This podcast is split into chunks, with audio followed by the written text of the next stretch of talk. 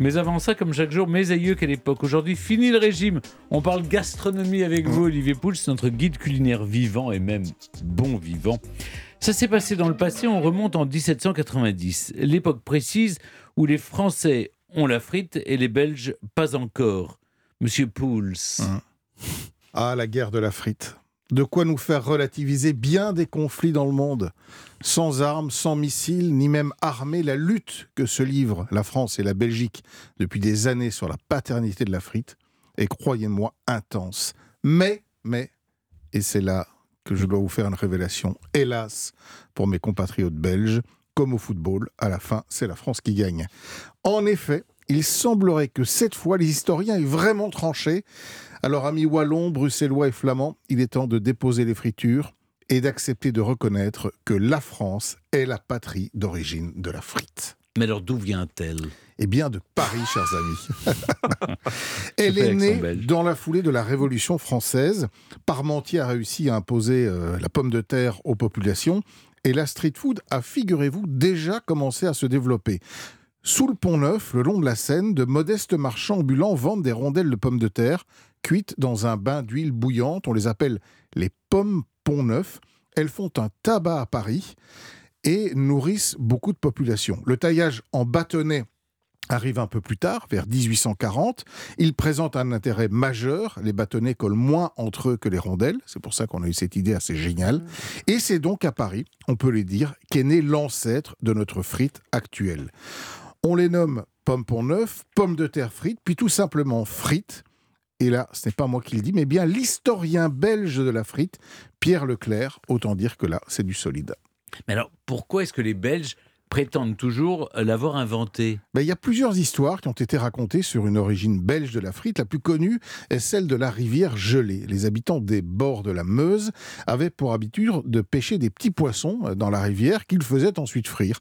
Alors durant un hiver particulièrement rigoureux dans les années 1680, la rivière étant gelée, ils auraient remplacé les poissons par des bâtonnets de pommes de terre. C'est une théorie impossible à vérifier et il n'existe aucun euh, document qui valide euh, cette théorie à ce jour.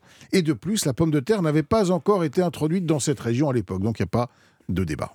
Oui, mais pour le coup, les fameuses baraques à frites. Ah là, ça c'est belge. Ah ben là c'est belge. C'est bel et bien en Belgique qu'elles sont nées. On les doit à un forain allemand, Frédéric Krieger. Euh, après avoir appris à confectionner des frites du côté de Montmartre, à Paris, donc, il s'est installé en Belgique en 1842, où il a ouvert la première baraque à frites.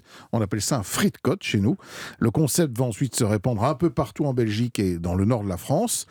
Mais si la frite n'a pas été inventée en Belgique, c'est quand même bien là qu'est né le concept de la cuisson, non pas dans l'huile, mais dans la graisse de bœuf, le blanc de bœuf, qui est l'un des secrets d'une frite de grande qualité. Ce sont aussi les Belges qui ont inventé la double cuisson, apparemment vers 1889, ce qui permet d'obtenir des, des, frites bien plus croustillantes. Vous savez, il faut d'abord les mmh. blanchir, dans un bain à 160, les laisser reposer, et ensuite les frire dans un bain à 190. Hmm. Mais donc nos amis anglo-saxons ont raison d'appeler nos frites les French fries. Ben oui, mais c'est le fruit du hasard, figurez-vous. French ne veut pas dire français, mais coupé en ah vieil irlandais. Eh oui. Et les Irlandais qui ont immigré en masse vers les États-Unis et qui ont apporté avec eux l'expression, ont apporté cette expression French Fried Potatoes des 1850, qui veut dire patates coupées frites. Patatous, vous êtes les sûr Patatous. Patatous. C'était partout sinon, mais... Potatoes. French Fried Potatoes.